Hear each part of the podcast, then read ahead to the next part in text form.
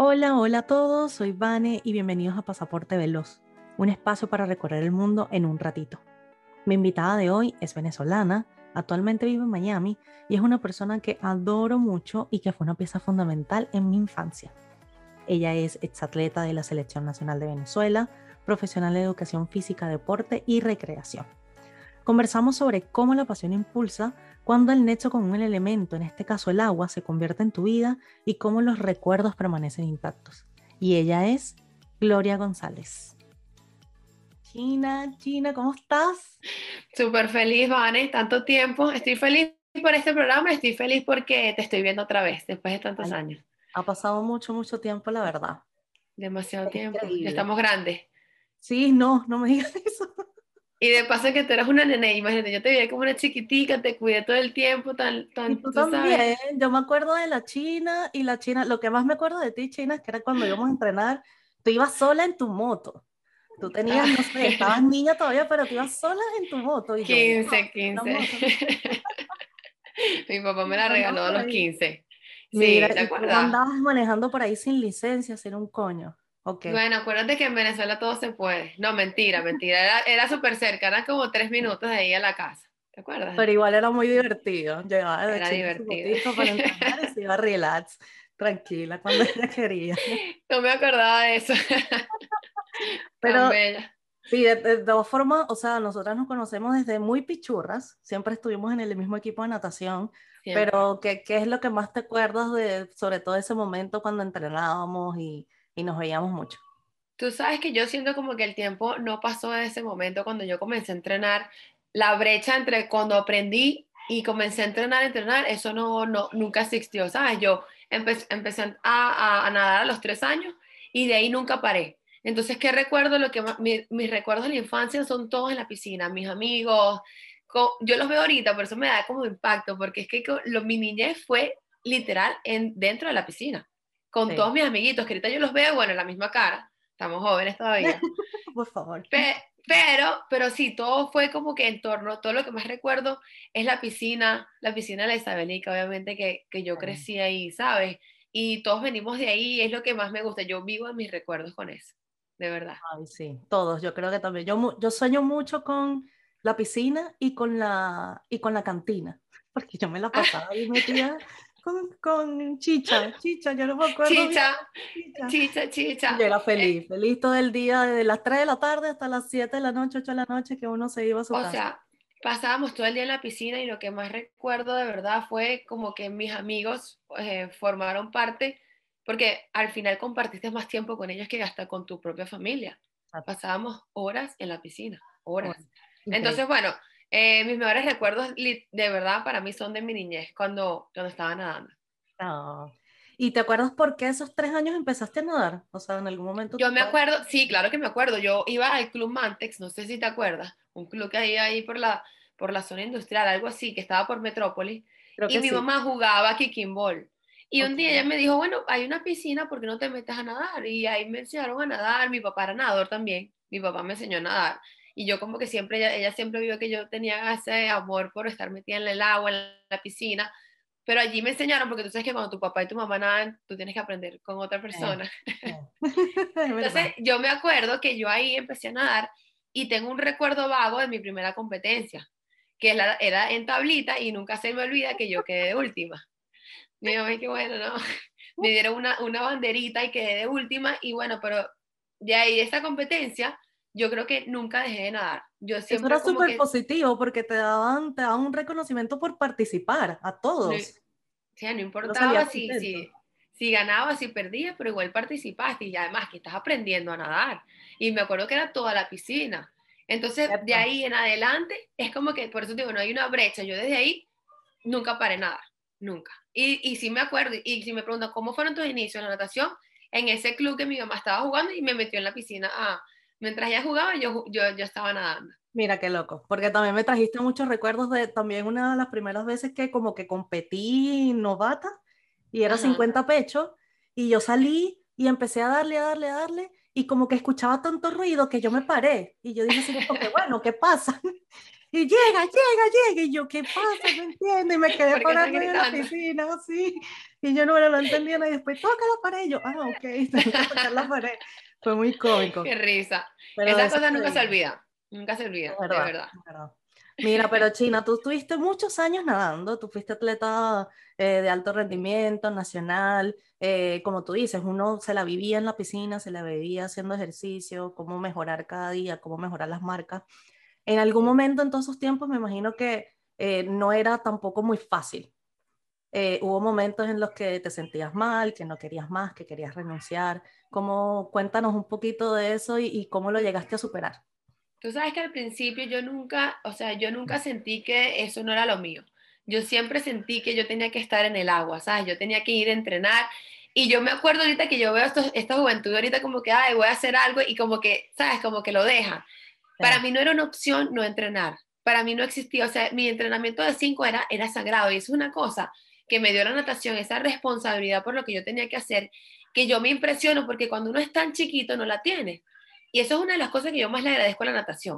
O sea, esa responsabilidad que decía, yo tengo que estar allá 15 minutos antes o 10 minutos antes, pero tengo que entrenar, no importa lo que pase. Así, así te duele el vientre, así tengas lo que tengas, no para. Y me acuerdo que mi mamá decía, te voy a castigar si hace algo malo, no vas a la piscina. Eso era como que, ¿sabes? No era como que, ahora sí, no, para mí era un castigo no ir. O sea, el hecho de que tú me quitaras ese espacio para mí era, era imposible. Además, yo no podía fallar, no podía faltar. Y yo siento que es que no tenía una meta establecida, pero sí siento que en mi corazón, o sea, yo era como que ese era el lugar donde yo pertenecí siempre. Era buena, yo siempre cuando, no sé si te acuerdas de yo chiquita era muy introvertida, era como muy calladita, ¿sabes? No, no era tan, tan como era ahorita, yo no sé, la gente no se acuerda de eso, pero cuando yo era, pre, yo era preinfantil, yo era muy calladita, yo era como muy, ¿sabes? Veía a todo el mundo, pero cuando yo estaba adentro, era otra cosa, es como cuando el artista, ¿sabes? Hay un artista que son tímidos, pero cuando se montan en el escenario, para mí ese siempre fue mi escenario. O sea, yo nadaba y era como que no hay, no hay otra cosa que no sea esto para mí. Entonces para mí fue fácil por muchos años. Yo nunca pensé como que, ay, no quiero nadar. De repente sí tenía mis altos y mis bajos, pero no, me pasó, me pasó muchísimo tiempo después, cuando ya empecé a crecer, que si la universidad, que te das cuenta que hay un mundo afuera, porque mi mundo es ese y el mundo de los nadadores es ese. Yo digo el mundo de los verdaderos nadadores, porque eso es amor. Es un deporte que es aburrido, es un deporte que sabes tú.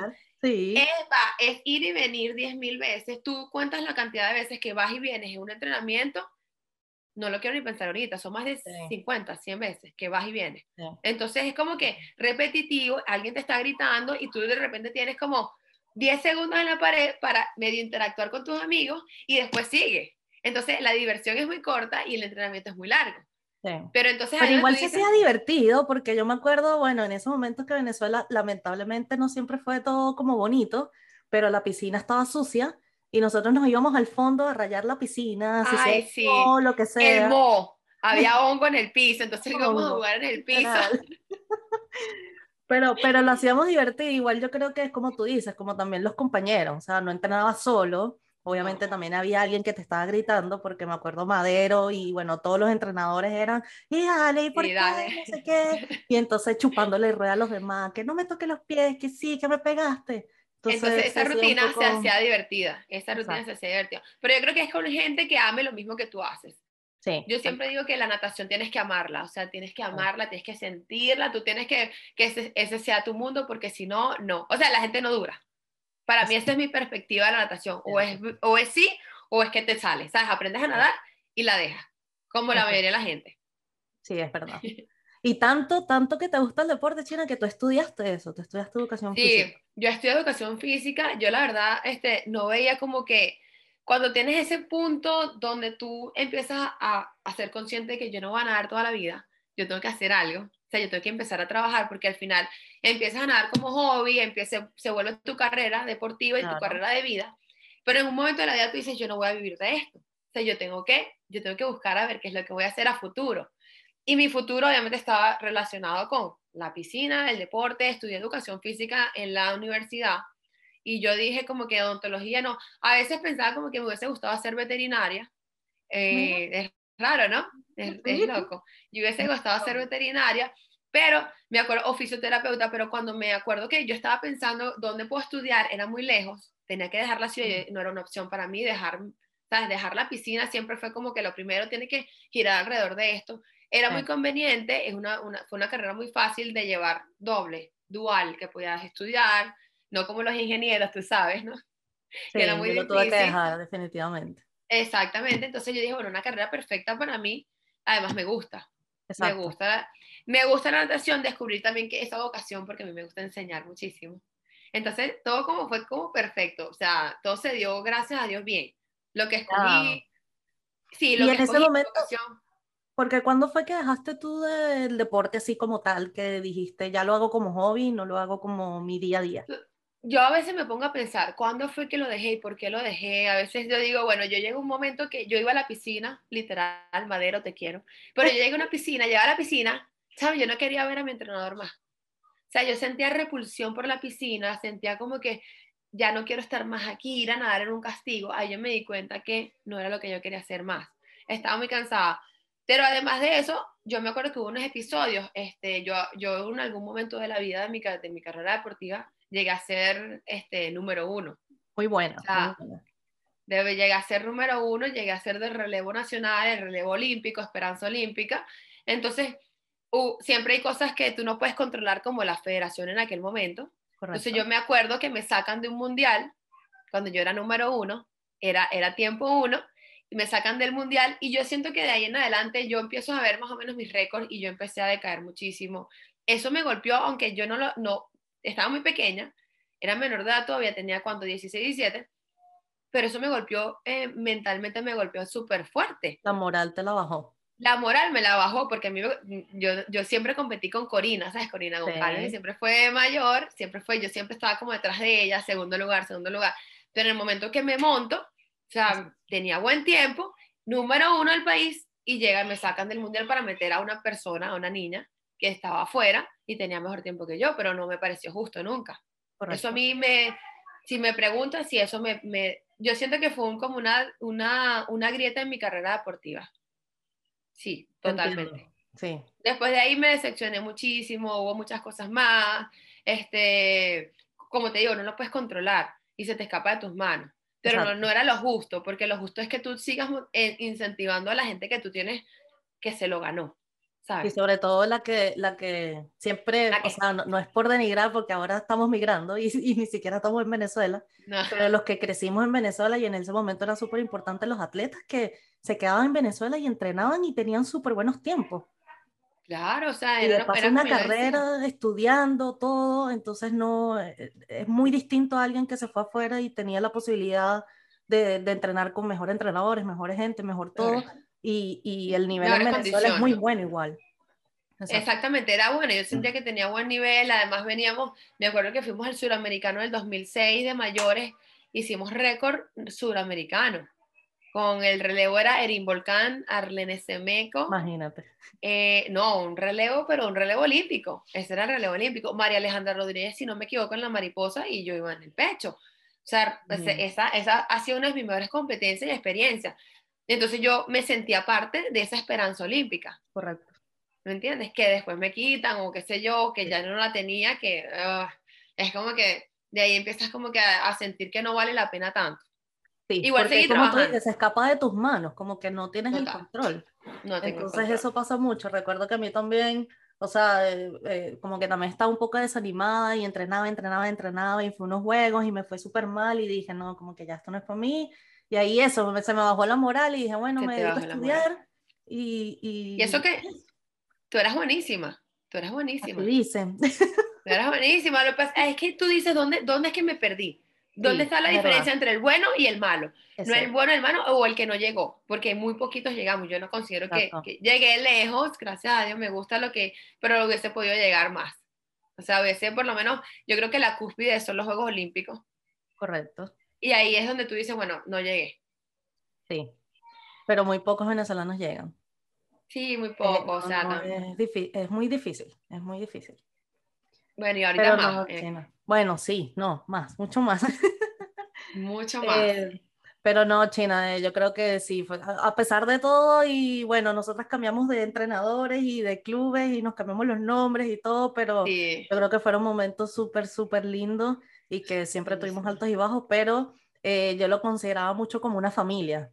O sea, no nada más ustedes, los papás, eh, y cuando uno viajaba y tú viajabas era con los papás de tus amigos. Con los papás de tus amigos, con tus amigos. Yo me acuerdo que yo era la, la china de las colas, a mí todo el mundo me dio la cola. Ah, yo tenía carro, antes yo tenía carro, mi mamá trabajaba, mi papá no, no, no, me podía, nadie podía, entonces, ¿sabes quién se lleva la China hoy? El papá de Eric, el papá de Freddy, el papá de Corina, tu papá, o sea, todos estaban como pendientes de mí, yo crecí con ese amor que no, no o sea, de repente mi papá no estaba ahí, nunca estuvo nadie, pero nunca estuvo nadie para ayudarme en ese sentido, mi mamá estaba trabajando, aunque siempre me apoyó, pero los demás papás sí me, ¿sabes? me acobijaron muchísimo, y yo siempre le agradezco, porque yo fui la única que que no tenía ese apoyo de los dos papás. Y entonces los papás de los demás, vamos a llevarla, vamos a traerlo, me pasaban buscando para que yo no, nada, o sea, no estuviese en autobús. Este, y yo eso lo agradezco muchísimo, con toda la humildad de la vida. Increíble. No me dejaron botada nunca. Y eso yo, donde los vea, siempre me acuerdo de eso. Una familia. La China de las colas. Una familia. Mira, China, y bueno, pasó mucho tiempo y bueno, por razones evidentes que conocemos en nuestro país, eh, migramos. Y bueno, tú ahorita estás en Miami, si no me equivoco. Sí, estoy en Miami. ¿Cómo, cómo ha sido esa transición? Porque igual eh, veo que vienes de, de, dar clases, de nadar. vengo mojada, vengo mojada de, de una clase privada de natación. Este, la transición al principio, cuando tú te quedas como ser humano, no como atleta, eh, es durísimo. O sea, es como que tú te vienes pensando que en algún momento va a mejorar y te vas a regresar. Que esto es como temporal. Y te toca, ya, me, ya yo voy a cumplir cinco años aquí, como que, sí, qué rápido, entonces te das cuenta como que después del cuarto año, yo no voy a regresar, porque las condiciones, no es porque no quiera, y yo hablo de esto y se me hago el guarapo, ¿sabes? No, pero no, tranquila, todos hemos pasado por no, sí, todos pasan por eso. Lo que pasa es que, claro, el tema de extrañar es, es, lo, es lo que yo digo que, que más te, te pega el tema de extrañar a tu familia, todos estamos afuera, ya yo no lloraba, pero ahorita se me hago el pelo. Lo que más extraño son mis abuelas allá, y mi familia. Eh, yo estuve a punto, ¿sabes? Yo me daban como ataques, te lo voy a confesar. Yo decía, un día me paré y dije, me voy. No importa lo que pase, me voy porque no aguanto. Si yo sentía que estaba perdiendo el tiempo con mi familia, eh, tengo un hijo aquí, Tiago, ya tiene siete años, ya estaba creciendo, y yo decía, no, pero es que eh, Tiago no está creciendo en Venezuela como yo crecí, este, ¿sabes? Ese, ese, aquí no, aquí en Estados Unidos es diferente, eh, todo es diferente, la cultura, eh, uno, quiere uno quiere como que mantenerse pegado a eso. Correcto. ¿Te das cuenta que no? Y tú sabes que te voy a decir algo. Cuando yo me dio ese ataque, que yo dije, hago mi maleta porque me voy, una amiga me habló, yo, yo estaba en ataque, y me dice, mira, China, bájale dos, bájale dos, porque yo te voy a decir algo. el problema es que tú te vas a venir y vas a ser infeliz totalmente, porque tú te quieres venir con una idea de una Venezuela con la que tú te fuiste, pero esa Venezuela con la que tú te fuiste ya no está. Cuando ella me dijo eso, yo literal me senté en la cama y lo pensé dos veces. Dije, tiene, tiene razón, porque yo no voy a llegar, no voy a encontrar la casita de la abuela, donde yo voy a la esquina y compro lo que yo quiera, la, la chuchería, y, mi, y yo, yo decía, yo quiero que Tiago vaya a la bodega y compre chuchería. Y, no, y eso no va a existir. No. Ese día, y yo no me acuerdo qué día fue, pero fue hace, este, hace, no sé, creo que dos años, yo ese día dejé de decirme regreso. De ese día yo dejé de decirme, porque yo decía, ya tiene razón, esa Venezuela no está. Entonces ya no había, ya no, ya no entra más el hecho de que este, me quiero ir o voy a, voy a estar aquí temporal, ya te das cuenta que no, aquí este es tu nuevo hogar. Igual que tú, o sea, que estás allá en Chile, tienes que acostumbrarte a tu nuevo hogar, a tu nueva familia, la cultura. Al clima, a todo, a la gente, a todo, es, es, todo. Es increíble cómo uno sufre ese cambio y que tienes que adaptarte. Y no todo el mundo se adapta y por eso yo creo que mucha gente también se regresa. Mucha gente se regresa, mucha gente se regresa, el porcentaje debe ser altísimo. La otra parte es que tú, bueno, empiezas a ver que hay, hay oportunidades, opciones como que el Zoom, el FaceTime, yo hago muchísimo FaceTime con mis amigas, muchísimo, o sea, yo siento que las veo, o sea, yo siento que las he visto porque me he acostumbrado a eso y no las pierdo. la normalidad. Espero que de partir en adelante podamos hablar más seguido. Chamo, así, porque ¿sabes? Hay amigas que tú nunca dejas de ese feeling que, que sabes, que tú creciste con tus amigas y, y sabes que son tus amigas, son parte de tu familia, de cómo tú creciste y, y bueno, no, no, no, yo no, lo quisiera perder, de verdad. No, yo tampoco. así que, así que ya sabes que vamos. lanzo punta. Chamo, sí, así que ya sabes que vamos a hacer Zoom más seguido. No, como FaceTime, por lo menos. Sí, sí, lo que tú quieras, por donde sea. Todos, los canales están disponibles. Mira, China, y ya llevas cinco años allá, ¿volverías a mirar? Si se te da una oportunidad o algo, ¿volverías a hacerlo? Ah, eh, dependiendo para dónde. bueno, no sé, para donde tú quieras. yo nunca me he cerrado a Estados Unidos, yo nunca me he cerrado a irme a otro país. De hecho, yo siempre decía que me hubiese gustado irme a Italia, eh, o un país, sí, un país o una ciudad donde por lo menos yo pudiera caminar y, y fuese como más tranquilo. Te voy a ser sincera, yo detestaba Miami. Yo cuando me quedé, me quedé porque me La rumba.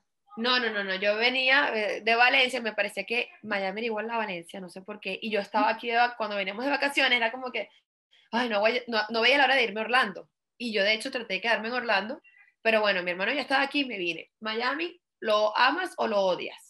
Y yo terminé amándolo, me encanta. No, eh, la rumba, la cosa, la gente, y además yo aquí pagas el clima. El clima es... Ah, bueno, sí, es cierto. Y además que yo siento que si tú ves el mapa, o sea, Miami está aquí y Venezuela está aquí abajito. Entonces, como que estoy cerca. No, yo tengo la playa 12 minutos, tengo todo cerca, estoy como que... No, no, no, no, De verdad que terminé enamorada y encantada. Si me toca irme de aquí, no me cierro. De verdad, no me cierro a irme. Si de repente, no sé, me gustaría hacer mi propia, ahora que estoy con el aquacycling, no sé, ¿sabes? Este, llegarme a otro lugar Incluso hasta Venezuela me gustaría, pero bueno, eh, vamos a ver qué sale por ahí. Vamos a ver qué yo me apunto a eso. Yo me apunto a eso porque sabes, China, que bueno, yo en Venezuela formé parte de Aqua Baby, después cuando okay. también me tocó eh, dar clases de natación a bebés y para mí es así como una pasión. Entonces yo en algún momento me gustaría, yo, he dicho, yo quiero un centro acuático para bebés. Ay, chama, yo también. Pero para bebés. Bueno, yo les meto los pesitos más grandes. Yo tengo, de, me encantan los niños de 5 o 6 años, ¿sabes? De ahí para abajo me encanta. Siempre, te, siempre yo, creo que una vez hablamos de eso. Sí, sí, sí, lo hablamos. Yo creo que nadador que no tiene el sueño, el sueño de tener su propia piscina y dar clases ahí, no, no es nadador, de verdad. Eso, eso, eso tocó madera. Eso y ahora que, ahora que, que tienes esa clase, que sabes dar clase, ahora que estoy con lo de la bicicleta en el agua, también le metemos esa bicicleta. Ah, sí, no, hay un montón de cosas. No sé si sabes la de la tabla que tienes que hacer como equilibrio y ahí haces. También, eh, también, también yo. El, pilates puede hacer pilates, puede hacer yoga en la tabla. estoy aprendiendo, estoy aprendiendo más o menos, espero aprender un poquito más de eso aquí. De hecho, ahora que me acuerdo de que nos ponían a hacer pesas, nos ponían a hacer patadas patada. con una pesa. No, ahora está súper de moda. Buenísimo, ahora está súper. Mira, hay, hay unas páginas, ahorita hay unos entrenamientos que hacen o sea, caminan debajo del agua con unas pesas, hacen ejercicio funcional dentro de la piscina, es un entrenamiento diferente. Ponte lo que mismo que haces afuera, pero lo haces dentro de la piscina. Brutal, sin oxígeno. Pues. Exacto. Eso, eso me encanta, eso me encanta. Mejor. Ya sabes que tenemos el plan, bebé, oh, sí. entrenamiento. Eso ya está, todo, está todo anotado. Y, y, bueno, yo creo que eso sería parte como de los próximos pasos, pero China, ya cómo, cómo te ves, qué, qué estás buscando hacer, qué más ahora que ya estás dando clases en un club privado, todo. Ahorita, así, doy clases más privadas eh, de natación, me gustan los niños. Estoy en el, lugar donde estoy, es un estudio acuático y damos puros entrenamientos este, en el agua, el spinning, eh, aquaboxing, todo lo que tenga que ver dentro del agua, lo hacemos ahí súper divertido. Eh, los músculos bien ya... Sí, sí, ahí está. Nunca, se me, nunca se me han ido, nunca, sabes que de chiquitita yo veo la foto y nunca se me han ido. Están ahí. Este, me gustaría, chica, a mí me gustaría ser como que, ¿sabes? Ser socia, de, hecho, ahorita espero hablar con, ahorita tengo una reunión con mi jefa, entonces, tanto como ahorita sociedad no creo que la vaya a soltar, pero sí tenemos cosas para por lo menos abrir una escuela. Le estaba comentando que tenemos la piscina, este, está en un rooftop súper chévere, un edificio, no tenemos un espacio, no, no, sé si ves mi Instagram que yo publico mucho la piscina. O sea, el lugar es súper, me encanta la energía y bueno, vamos a ver si se puede como por lo menos comenzar con una escuela de natación para niños. Ahorita en verano es súper buena oportunidad. Mira, donde, donde vayas está full. O sea, una piscina con niños es un, es un tiro. Entonces, bueno, espero, espero que se pueda dar algo por ahí chévere con ella. Para comenzar. sí. Me, me, tenés que, me tenés que contar. Sí, sí, yo te actualizo. Yo te actualizo. Sí, no, no, me encanta. Voy, voy para esa también, así que aquí veamos cómo, cómo lo hacemos. Yo estoy abierta a todo. Sí, yo sé, yo sé. Ahorita estoy trabajando con las privadas con Marianita Sánchez. ¿Ah, sí? Mariana Ella abrió su, escuela de natación, no sé si también lo publicó Furen, es Bubble Swing, Bubble eh, Swimming School. Y por ahí tenemos, ¿sabes? Captamos clientes, ella tiene muchísimos clientes porque ella se dedicó a hacer eso. Yo tengo menos porque de verdad me, no tengo tiempo, también en la escuela me, me, quitaba mucho tiempo para dar las clases privadas, solamente empezaba los sábados, pero ahorita como voy a estar en verano y, y, y, se ha movido más, se mueve muchísimo, entonces estamos dual ahí con la escuela de natación de ella, yo con mis clientes aparte, entonces estamos tratando de hacer algo chévere. Entonces la escuela es como que Bobo Swing Miami y Bobo Swing California. Ah, no, me encanta. Sí, estamos, estamos en California está chévere, chévere. De verdad que sí. Mira, China, no. Fue, me, me encantó hablar contigo, pero antes de terminar, te voy a hacer unas preguntas no rápidas. ¿Cómo? No quiero terminar. Ah, sí, pero después nos quedamos hablando, no te preocupes. Dale, dale. Mira, te voy a hacer unas preguntas así súper rápidas y me tienes que contestar lo primero que se te venga a la mente, ¿ok? Dale, listo, vale. listo. Estado civil, puede ser arrejuntada, en concubinato, lo que tú quieras. Enamorada. Oh, importante. Uh, ah, entonces no voy a dejar tu número aquí, voy a, voy a No, no, no, enamorada. Un olor. El de mi abuela. Oh, tan bella. Una playa. Em, una playa, Playa La Rosa. Fue la primera que crucé. Chama, sí. ¡Ah! Es ese, yo no se me olvida nunca que, eh, la primera vez que crucé esa playa. Increíble. La, Rosa y la Larga. Ajá. ¿Qué pensaste? Decir, no, Miami Beach, no sé qué. No, no, no, no, no, no. La Rosa, o sea. La Rosa, hay que ir a la Rosa. Cabella. Un parque nacional. Eh, Nunca he ido a Canaima, pero te puedo, mi parque favorito es La Llovizna, está en Guayana. Lindo. No es está ahí. Sí, exacto. ¿Destino favorito? Eh, Guayana. Oh, la casa de mi abuela. Sí. No, no, Guayana definitivamente. Ah, perfecto. Un libro, China. Me encanta, ahorita estoy leyendo un libro que se llama bueno, son, las, son los poemas de Edgar Allan Poe que me encantan. Mm. Siempre lo leo uno hasta tras otro, uno tras otro. Me encanta. me gusta. ¿Y una frase célebre de la China? Eh, me, una, vez leí, una vez leí que este, no, no puede haber una mente, una mente tranquila y no puedes disfrutar en la vida si no tienes una mente en guerra. O sea, si tú no estás pensando todo el tiempo lo que vas a hacer, cómo lo vas a hacer, es como que no estás viviendo. ¿sabes? Eso es parte de la vida. Y eso me, encantó. O sea, lo vi en inglés y como que cómo sería, cómo sería la vida eh, sin una mente en guerra. Si tú te pones a ver todo el tiempo estás como luchando contigo misma, ¿qué voy a hacer? ¿Para dónde voy? No estoy como No, vivir, es como no vivir. Es como no vivir. Eso me marcó, nunca lo olvidé. Me encanta, me encanta. Te la voy a pasar, te la voy a pasar en sí, inglés. No, está buenísima. Muchas gracias, China, porque yo también trato de despedir eh, como los episodios con una frase. Y bueno, yo creo que todo el tiempo que, que la pasamos juntas, pues eh, todo, todo lo que construimos también y lo que consideramos como familia y todo, se construye es un día a la vez y un paso a la vez. Un día a la vez y un paso a la vez. Muchísimas vale, gracias. gracias. Me encantó. Me encantó, también hablar contigo. Espero que a todos les guste, les disfrute y nos vemos en el próximo episodio. Gracias por invitarme, te quiero. Ay, quiero a toda tu familia también. No, yo también. Chao.